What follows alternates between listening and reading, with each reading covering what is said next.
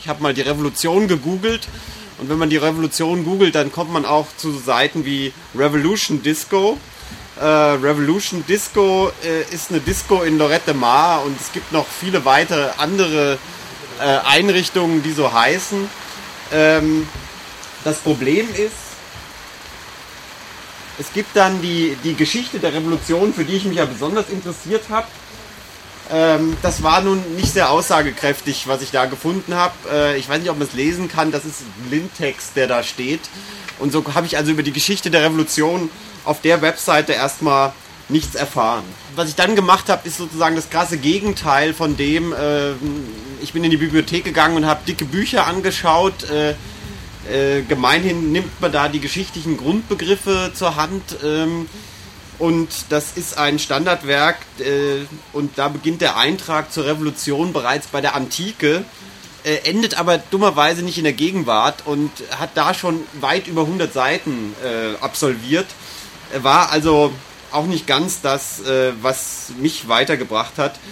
Schließlich ist dann während der Vorbereitung dieser Veranstaltung ja noch mindestens eine Revolution gescheitert. Äh, und insofern äh, werden hier auch die äh, Ereignisse im Iran so äh, Eingang finden. Wenn wir über Revolution und ihr Scheitern sprechen, dann teilen wir in der Regel ein vages Vorverständnis, was wir damit meinen. Dieses Verständnis bezieht so meine Behauptung seine Anschauung meist aus dem Bereich Gesellschaft und Politik. Um die Implikationen dieses Revolutionsbegriffs, der aus dieser Richtung kommt, äh, zu explizieren, werde ich zunächst auf die Begriffsgeschichte rekurrieren, wie schon angedeutet. Ähm, und die hat Reinhard Koselleck, äh, ein relativ bekannter Historiker, eben nicht nur in diesen geschichtlichen Grundbegriffen dargelegt, sondern auch in einem etwas schlankeren und äh, kons konsumentenfreundlicheren Aufsatz, äh, der da heißt Vergangene Zukunft zur Semantik geschichtlicher Zeiten.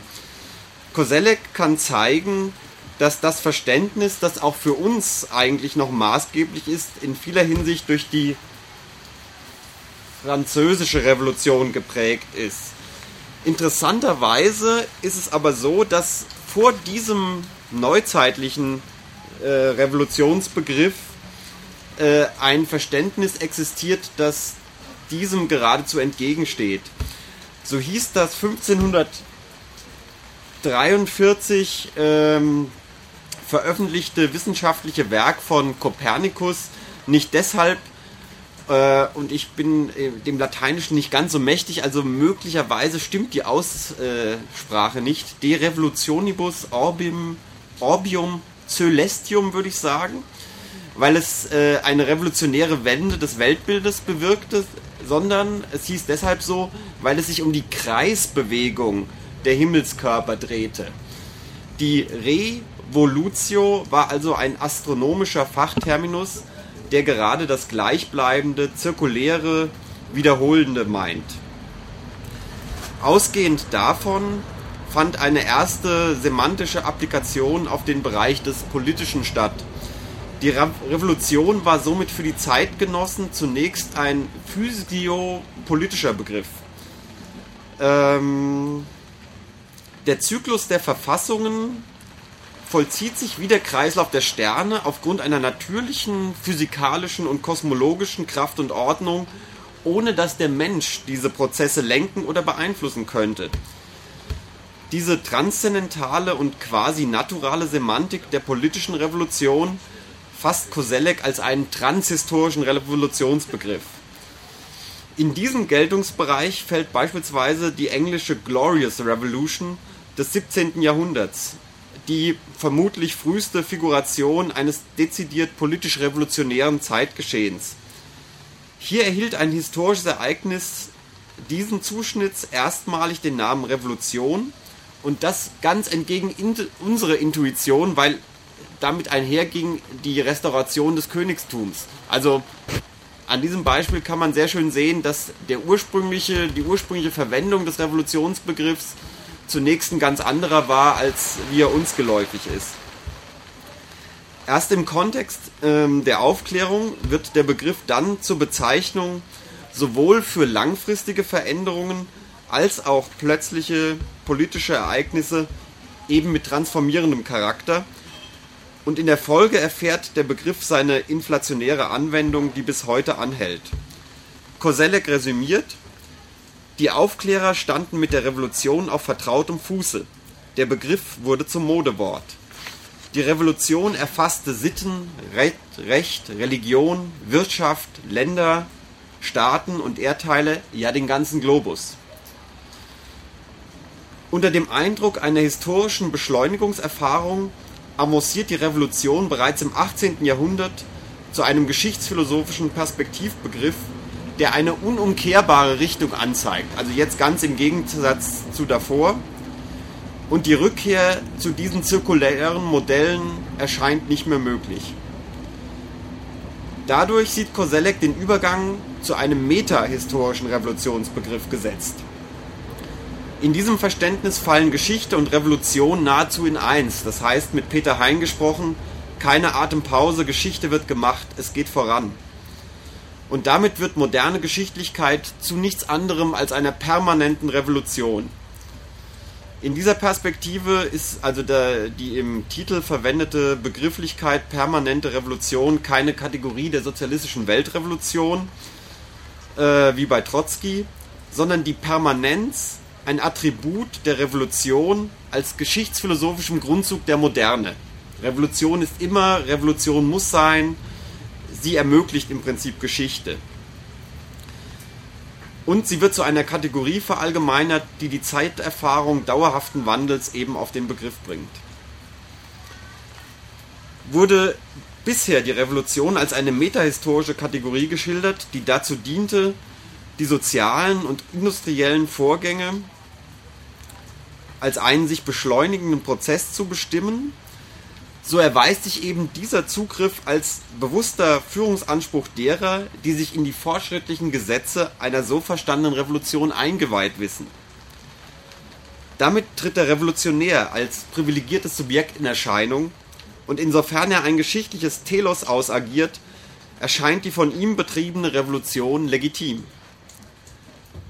Vor diesem Hintergrund erweist sich das andauernde Proklamieren von Revolutionen in den letzten drei Jahrhunderten in erster Linie als einmal auf Machterlangung abzielende, aber auch auf Machterhaltung abzielende Selbstermächtigungs- und Aktivierungsformel.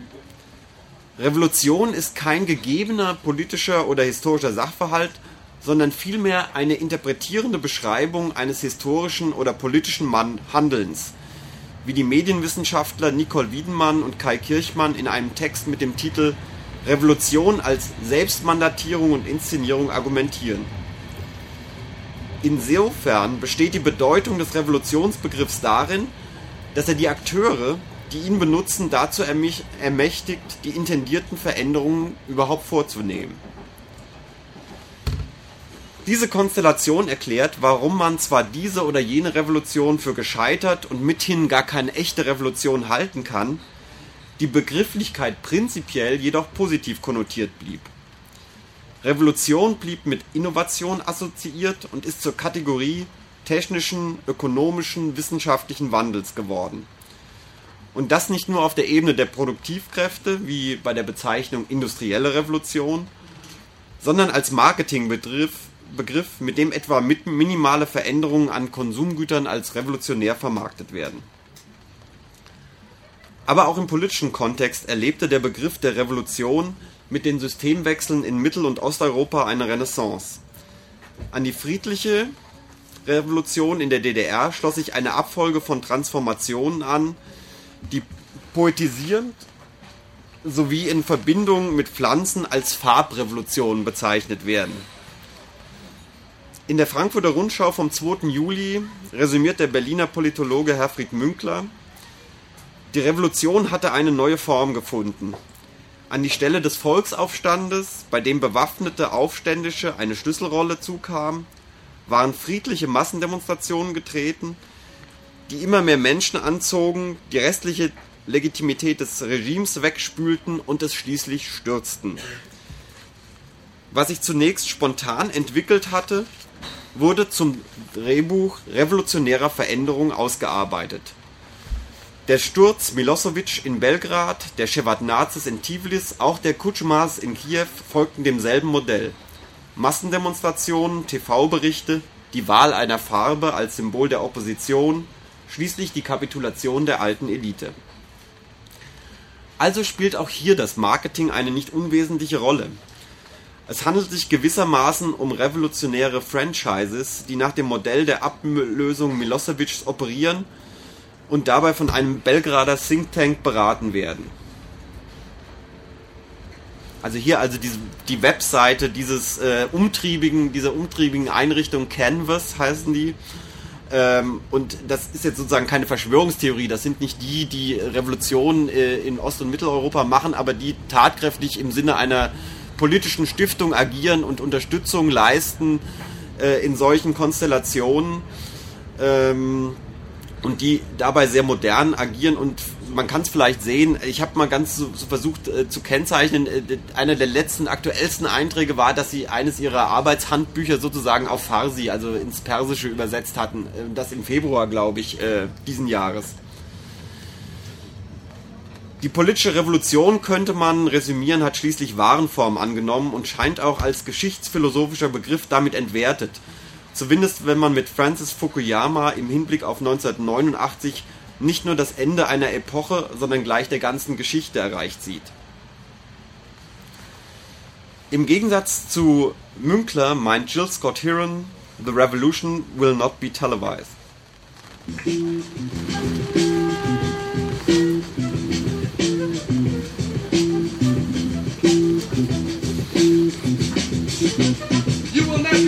To stay home, brother.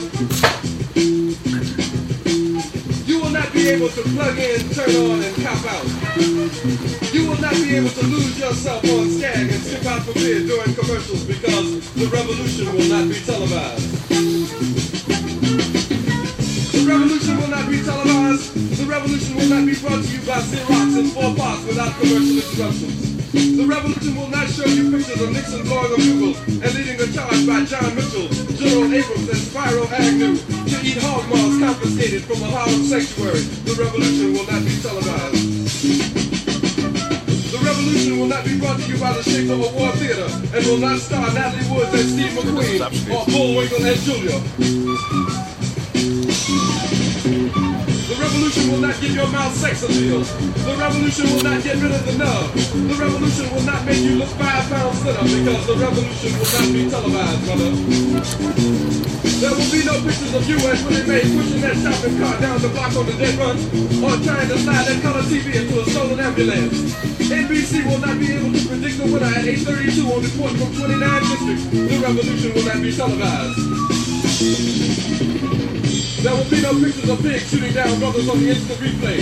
There will be no pictures of pigs shooting down brothers on the instant replay. There will be no pictures of Whitney Young being run out of Harlem on the rail with a brand new process. There will be no slow motion or still life of Roy Wilkins strolling through what? In a red, black, and green liberation jumpsuit that he has been saving for just the proper occasion. Acres, Beverly Hillbillies, and Hooterville Junction will no longer be so damn relevant, and women will not care if they finally got down with Jane on Search for Tomorrow, because black people will be in the streets looking for a brighter day. The revolution will not be televised. There will be no highlights on the 11 o'clock news and no pictures of Harry Potter woman racist and Jackie Onassis blowing her nose. The theme song will not be written by Jim Webb or Francis Scott Key, nor sung by Glenn Campbell, Tom Jones, Johnny Cash, Engelbert Humperdinck, or the Rare Earth. The revolution will not be televised. The revolution will not be right back after a message about a white tornado, white lightning, or white people. You will not have to worry about a drum in your bedroom, the tiger in your tank, or the giant in your toilet bowl. The revolution will not go better with coke. The revolution will not fight germs that may cause bad breath. The revolution will put you in the driver's seat. The revolution will not be televised, will not be televised, will not be televised, will not be televised. The revolution will be no rerun, brothers. The revolution will be live.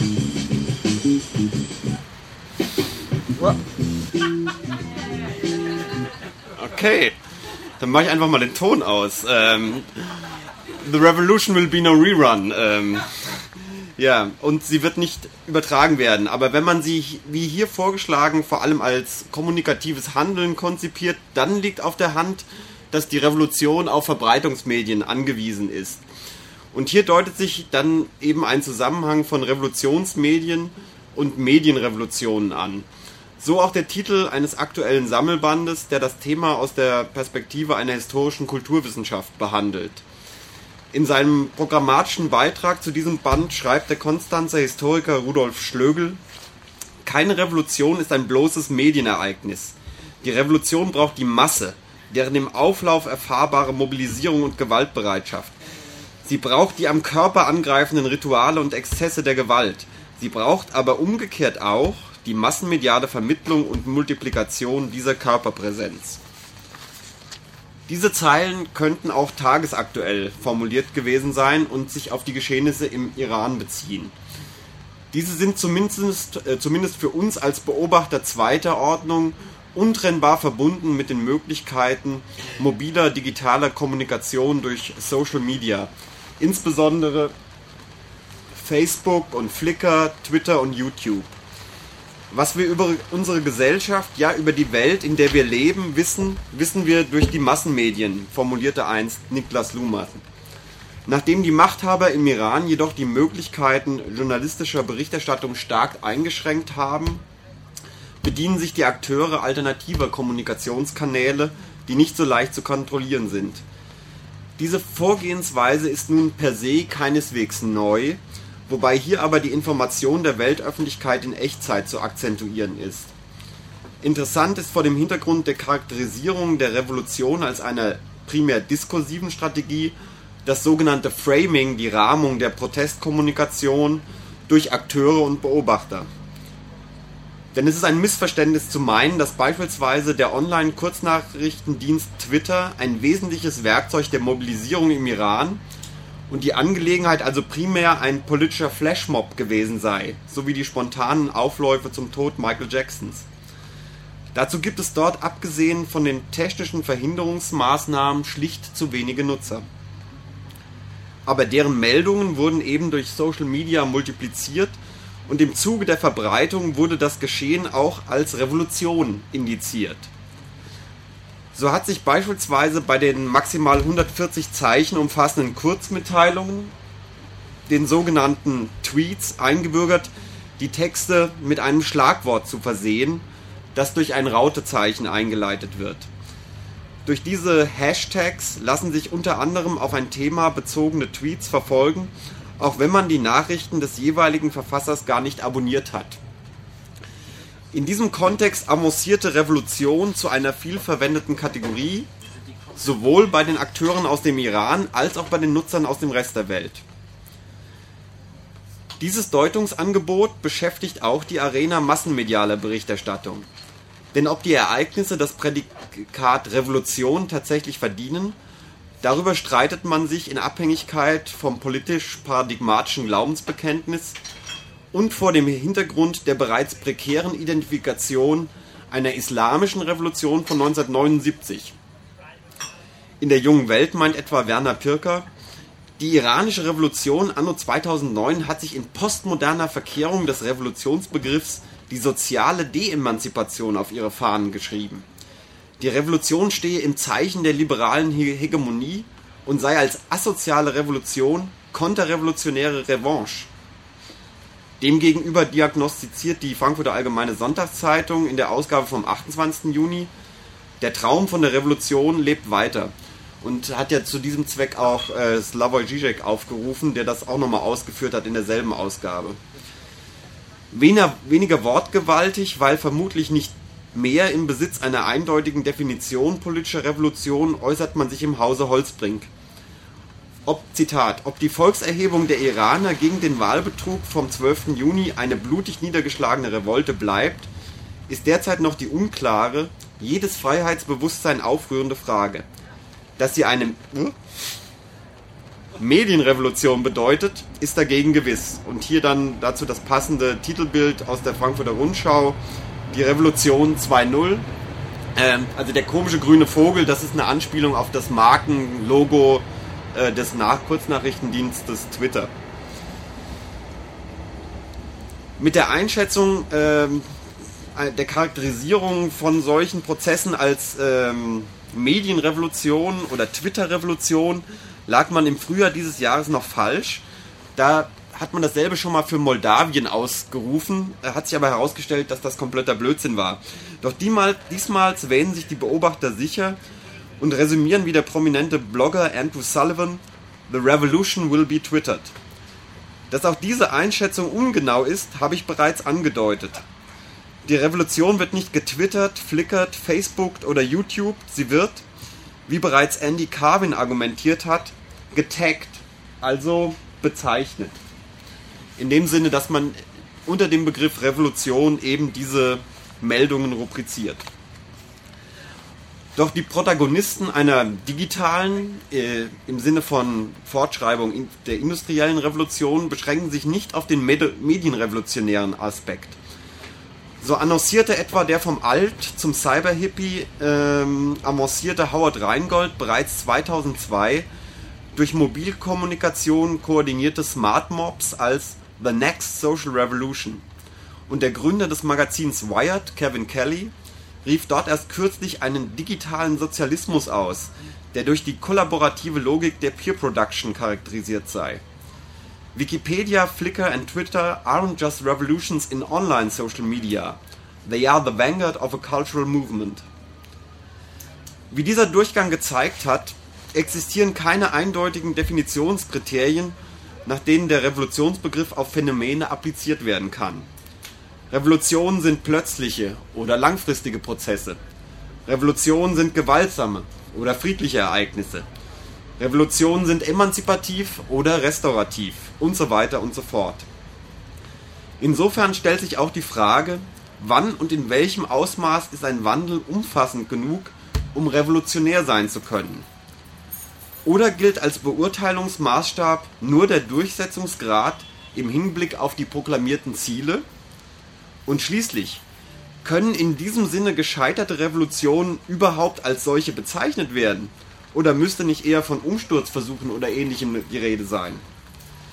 Oder ist die Revolution in einem radikal-konstruktivistischen Sinne tatsächlich ausschließlich das Ergebnis eines performativen Sprechakts? Das heißt, sie hat stattgefunden, wenn sie aufgerufen wurde.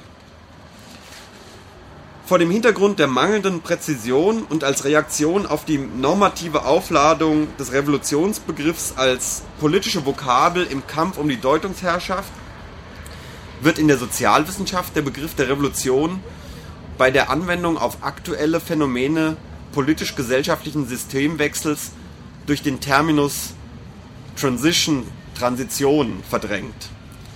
Insofern wäre nicht nur von gescheiterten Revolutionen, sondern auch von einem Scheitern des Revolutionsbegriffs zu sprechen. Um in Zeiten der Finanzkrise im Bild der Inflation zu bleiben, ist jedoch Folgendes zu konstatieren. Der Begriff mag zwar aus analytischer Perspektive entwertet erscheinen, eine Währungsreform hat jedoch nicht stattgefunden. Stattdessen bleiben die Revolution und ihre Protagonisten permanent attraktive Attribute, mit denen selbst ein hässlicher Kleinwagen höhere Wein erhält.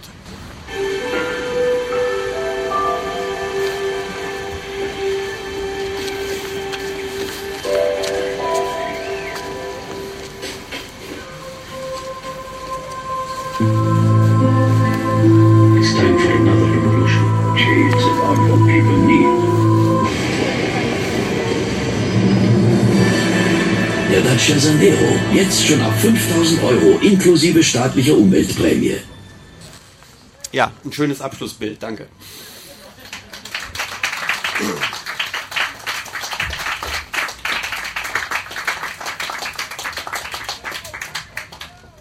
Diese Politologen sind doch schrecklich. Ne? So ein großartiger Begriffs- und dann Kultur- und politikgeschichtliche Herleitung und sie enden mit einer blöden Werbung. Wenigstens hieß es Dacia. Und, äh, äh, das ist natürlich eine großartige Form. Äh, jede Auf Aufladung an Feedback, die man an ihnen verantwortungsbewusst zurückzugreifen könnte, zu sagen, ich habe auch das beobachtet, ich habe auch Fernsehen geschaut, äh, kommt mir nicht zu nah. Eine Frage, war das verständlich grundsätzlich? Schon, oder? War etwas Neues dabei für euch? Schon, oder? Würde ich auch sagen. Also ich Ähm, fand's Zwischenfrage, äh, tagged. Was, was bedeutet das? Also Tag kenne ich, also Tag kenne ich von, von Graffiti, aber jetzt ist es wahrscheinlich weiterentwickelt. Ja, meint im Prinzip dasselbe. Ist das Zeichen, das man hinterlässt, in dem Sinne, dass man ähm, Datenmaterial mit ähm, Tags versieht. Das kannst du am, das kannst du machen, wenn du da, ja, beispielsweise wenn du Fotos bei Flickr hochlädst oder so, oder wenn du auch auf deinem PC irgendwie einen Eintrag machst. Also das ist sozusagen eine Strategie im Archiv, um Daten zu kennzeichnen. Und dann hast du ähm, alle deine Bilder von, von der Aufführung und dann kriegen die den Namen der Aufführung. Das ist sozusagen ein, oder das Datum und so weiter. Das sind sozusagen Tags und die Idee war in dem Zusammenhang eben, dass man feststellen kann, das könnte man jetzt auch sozusagen live jederzeit gucken, man kann sozusagen eine Suche machen nach dem Begriff Revolution, zum Beispiel wie er in Echtzeit in Twitter verwendet wird. Und da ist das Tag eben in, durch diese, dieses Rautezeichen ähm, symbolisiert und damit sage ich, es geht hier um Revolution. Und das fand ich eine ziemlich spannende äh, Geschichte, dass man damit natürlich das Ganze, die Geschehnisse und so in diesen Zusammenhang einordnet, quasi in die Schublade im Archiv mit dem Titel Revolution packt. Es ist einfach eine äh, sozusagen eine Strategie, äh, um mit äh, erheblichen Datenmengen klarzukommen und sozusagen alles, was unter diesem Web 2.0 redet und wo sozusagen Nutzer irgendwas hochladen, dann meistens machen die dann auch eben diese Tags und ob das was mit der sozusagen dieser Revolution der, des Betriebssystems, der Benutzeroberfläche zu tun hat, kann ich überhaupt nicht sagen. Ich weiß nur, dass es da eben auch möglich ist, sozusagen genau das zu machen. Ich weiß nicht, ob das Windows auch anbietet als im Betriebssystem. Du kannst deine Daten überall, also sozusagen deine ganzen Texte und Bilder und weiß ich noch, immer noch mal mit Metadaten versehen. Und das sind diese Tags. Weißt du, wo Canvas herkommt? Die sind äh, im Kontext äh, der, der, der äh, sozusagen Erhebung gegen Milosevic entstanden. Das ist also in dem Sinne eine, ähm, könnte man sagen, Organisation aus diesem Kontext. Ähm, ja, also sozusagen Details über, dann steht natürlich die Frage der Finanzierung oder sowas im Raum. Das weiß ich nicht. Ich weiß nur, dass die natürlich von westlichen Stiftungen unterstützt werden, in dem Sinne, dass sie Projekte machen. Äh, und die haben sozusagen, der Zugriff ist ein, äh, sozusagen ein, sozusagen ein, ein, ein werblich marketingartiger, also sozusagen die Idee, dass man äh, Revolution in der Form kennzeichnet oder so, ähm, die wächst in diesem Umfeld. Äh, was nicht heißen soll, dass die das sozusagen 100% steuern können, aber sie sind sozusagen Ideengeber im Bereich der Vermarktung und wie fange ich so etwas an äh, und so weiter und so fort, wie ein Logo, wie bilde ich eine visuelle Identität aus, all dieses. Also muss man dann nicht so wie von Postdemokratie, von Postrevolution sprechen? Also ist das nicht äh, eigentlich, also bei, den, bei der Orangenen Revolution weiß ich sicher, dass es von den USA massive finanzielle Unterstützung gab, so im Rahmen ihres Nation Building und Democracy Promotion Programms, das ja in der Tradition steht von dem Re-Education Programm, was hier in Deutschland stattgefunden hat. Also das ist Marshall äh, Funds Geld, was dann letzten Endes nochmal wieder reinvestiert wird. Und ähm, da wird ja eine Oberfläche hergestellt, die medial vermittelt werden soll. Und Revolution wäre dann eigentlich ein Kampfbegriff, sowas wie Coca-Cola. Ähm, und äh, dann bin ich doch bei der Frage, ob wir nicht letzten Endes doch vom Ende der Geschichte doch sprechen müssen. Ich bin immer dagegen, aber Hegel war ja schon mal so weit, vielleicht ähm, 2009 nochmal. Ja, also ich glaube, das kann man alles so sozusagen so sehen und so ähm, einordnen. Ich würde nur darauf hinweisen wollen, das habe ich ja versucht, dass das keine neue Entwicklung ist. Sozusagen in dem Moment, in dem ich äh, feststelle, dass Revolution vor allen Dingen äh, eine Strategie ist, mit der sich Akteure selbst ermächtigen, indem sie das, was sie tun, als Revolution bezeichnen. Äh, und das ist sozusagen der Hintergrund. Also das ist der historische Hintergrund, warum der Revolutionsbegriff verwendet und eingeführt wird, dass man in einer äh, vor einem Hintergrund 17. bis 18. Jahrhundert, in dem äh, sozusagen alles naturgegeben, Gott gegeben äh, scheint. Man sagt, also ich kann aber doch etwas ändern, wird dieser Begriff, bekommt er diese Bedeutung. Und im Prinzip in diesem Kontext ändert sich dann nicht so wahnsinnig. Sozusagen, da ändern sich die Methoden des Marketings sozusagen und der äh, Vermittlung und Verbreitung und all das ändert sich und mag uns vielleicht auch abschrecken in, in, in der einen oder anderen Richtung. Ähm, es ändert sich an dem grundsätzlichen Prinzip meines Erachtens relativ wenig. Und natürlich könnte man in dem Sinne von einem postrevolutionären Zeitalter sprechen, aber in dem Moment, in dem man das tut, findet irgendwo was statt, was, was, man, was man am Ende vielleicht doch mit dem Begriff bezeichnen würde, wollen würde. Wenn wir nochmal nehmen, was wir vorhin gehört haben, dass die freie Szene informiert immer das institutionelle Theater.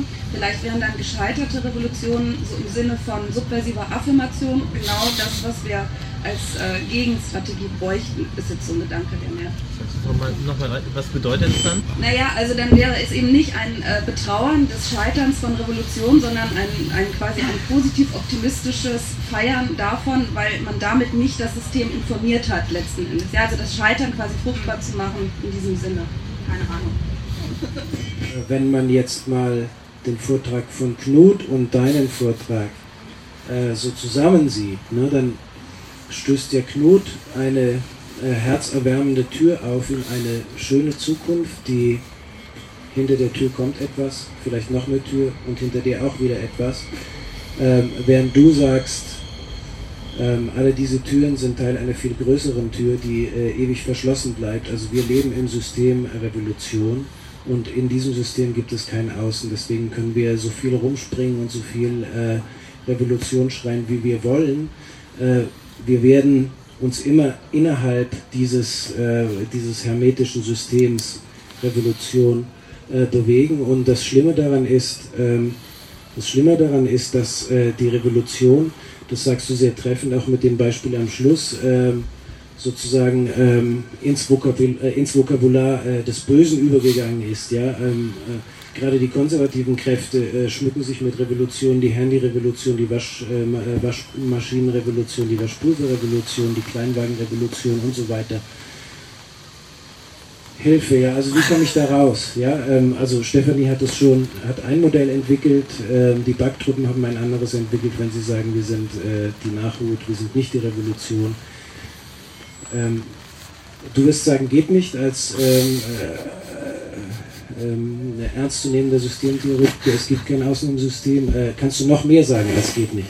Also ich meine, ganz so also ich würde es halt äh, vielleicht statt postrevolutionär, ich, hm, postrevolutionär, vielleicht eher von postemphatisch sprechen. Also es geht mir, ich glaube auch nicht, also ich glaube nicht, dass sozusagen überhaupt keine Arten von Transformationen und so weiter stattfinden. Das wäre ja auch absurd, zu äh, das zu glauben.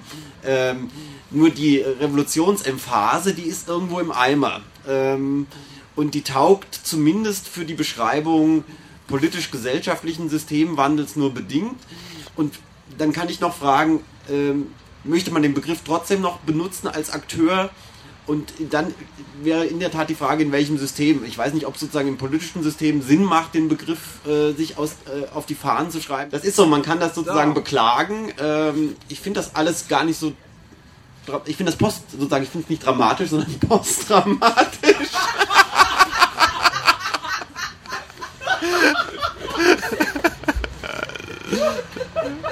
Das Schöne an Höhekurven, ihr kennt das wahrscheinlich aus dem Physikunterricht, Höhekurven gehen nach oben und dann gehen sie nach unten.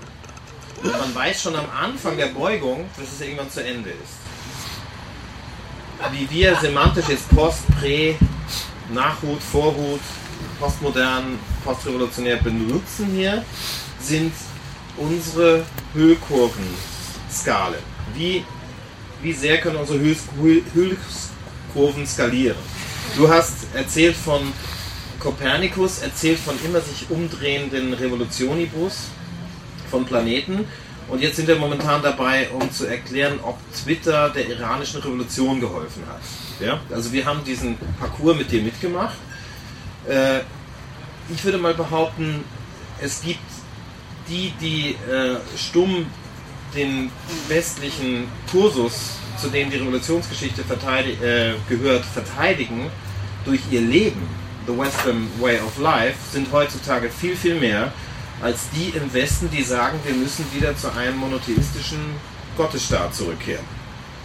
Mit anderen Worten, äh, es ist ein, ein, ein Selbstbelügen äh, mit sehr, sehr guten Gründen. Wir leben nämlich sehr, sehr viel verantwortungsloser, äh, wenn wir nicht wahrnehmen, wie erfolgreich unser Kulturkonzept ist. Okay? So würde ich es mal sagen. Also damit jetzt ein bisschen, ein bisschen Ernst wieder eintritt hier. Ja, wir, wir haben so viel Erfolg, dass wir sozusagen uns aus der Feedback-Zone zurückziehen wollen.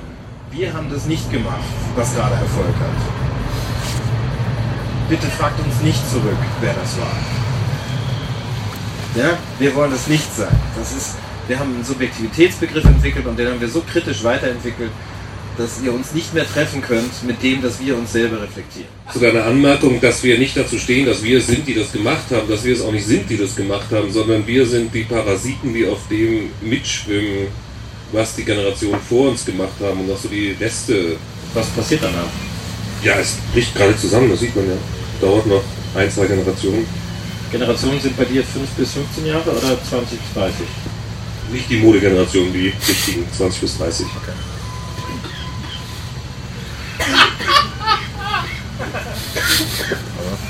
Das, das Lachen zeigt, es wird gerade gewärmt.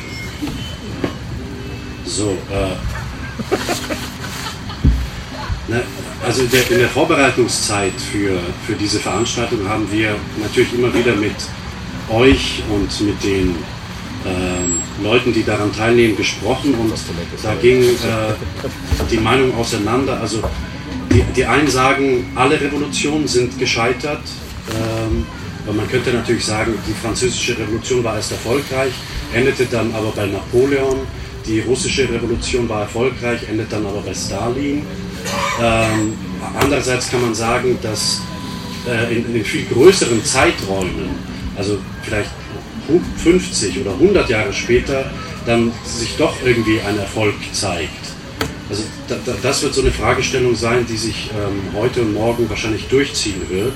Aber worauf ich hinaus will, ist, äh, was ich gelernt habe über dieses Thema, ist, dass es praktisch immer am, am Horizont äh, vor jeder Revolution ein, eine neue, ähm, es, es, es, es, hat sich eine neue äh, Begriffs, ähm, ein Begriffsminenfeld immer gebildet. Oder es sind einfach völlig neue Begriffe ähm, und Schlagworte äh, eingetreten. Also vor der Französischen Revolution war das einfach Demokratie, davon hat, haben die meisten noch gar nie gehört.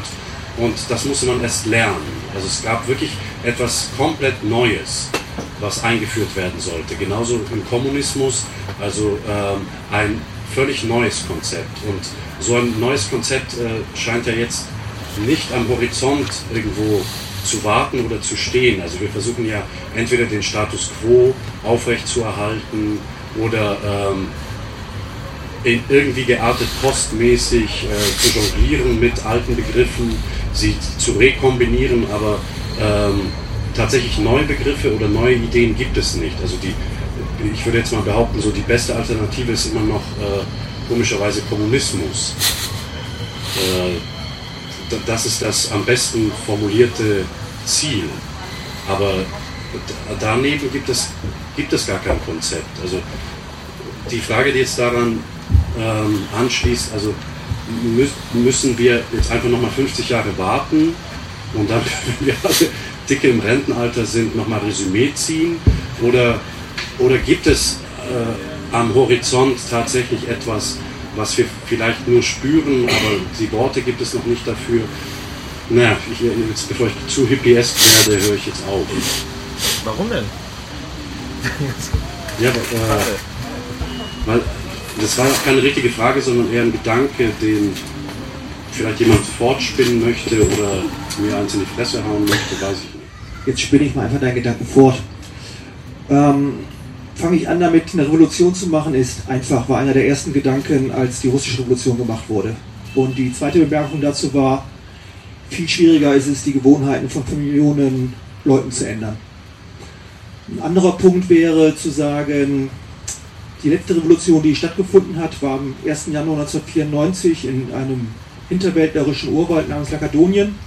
Und das war eine Revolution, die sich geweigert hat, eine sein zu wollen, weil sie die Idee des Aufstands zurückgewiesen hat als Idee zur Übernahme der Macht und eine neue Ordnung aufzubauen. Und das war gemessen an dem, was du vorgetragen hast, soweit ich das verfolgen konnte, ja erstmal eine der deswegen wurde sie so populär sozusagen postgevaristisch äh, modern. Eine der medial am besten inszenierten Meldungen, weil am 1. Januar 1994 eben NAFTA, dieses US-amerikanische mexikanische Freihandelsabkommen inszeniert werden sollte. Und auf einmal kommt sozusagen aus einem Ort der eigentlich schon 500 Jahre tot war, nämlich so aus dem 15. Jahrhundert, als so die Conquista gesagt hat, Indigenas brauchen wir nicht mehr, hat sich erledigt, das Gold ist ausgeschöpft. Und dann sagen sie, wir sind noch da. Und da kommt ja dieses uralte Benjaminsche Modell zum Tragen, wo er gesagt hat, als die französische Kommune angefangen hat zu starten, war eine der ersten Aktionen der Kommunaden, die Uhren zu erschießen. Weil sie gesagt haben, eine Revolution ist der Moment, in dem die Zeit angehalten wird. Wo sozusagen auf einmal alles auf Null geht, alle Akteure stehen da, wo sie sind und man kann sehen, wer sie sind und was sie tun. Und das ist die Idee der Revolution, wo du einfach sagst, es geht nicht darum, neue Ordnung im Sinne von neuer Macht oder so etwas, sondern du sagst, die Zeit steht still, wir stehen alle an einem Ort, stehen für das, was wir sind, behaupten auch das zu sein. Und wie gesagt, Revolution zu machen ist einfach in dem Sinne und eigentlich kommt die Arbeit erst danach und die interessante Idee der Zapatisten ist halt die gewesen zu sagen,